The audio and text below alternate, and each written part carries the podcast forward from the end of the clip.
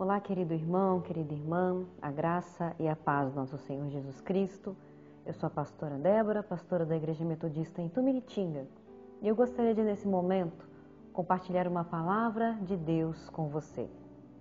A Bíblia nos diz em Filemão, capítulo 1, versículo 22.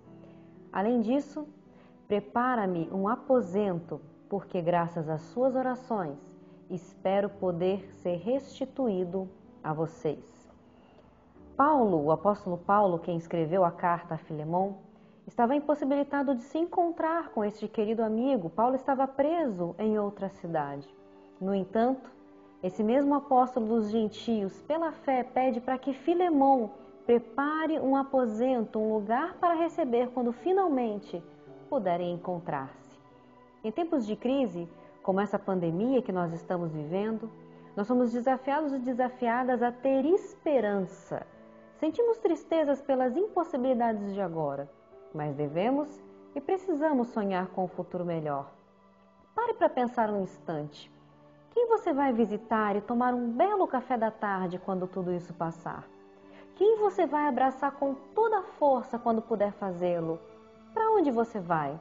Que lugares vai reconhecer ou revisitar? Não deixe que os problemas de agora te impeçam de exercitar a sua fé, de sonhar com o futuro. O apóstolo Paulo fez isso e fez isso pela fé no poder da oração. Vamos crer que a oração nos habilitará, nos capacitará a passarmos por tudo isso, a vencermos tudo isso, com esperança de que dias melhores virão. Não há tempestade que dure para sempre. Isso tudo vai passar e seremos restituídos e restituídas à convivência uns com os outros.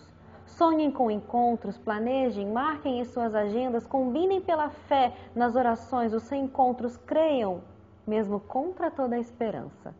Vamos orar. Senhor Jesus, nós pedimos que o Senhor encha os nossos corações de esperança. Esperança dos momentos maravilhosos que ainda viveremos, esperança dos momentos maravilhosos que desfrutaremos na presença uns dos outros. Que possamos, como o apóstolo Paulo, manter a nossa fé no poder da oração, crendo que visitaremos, que faremos tantas e tantas coisas, assim o Senhor nos permitindo. Em nome de Jesus, amém.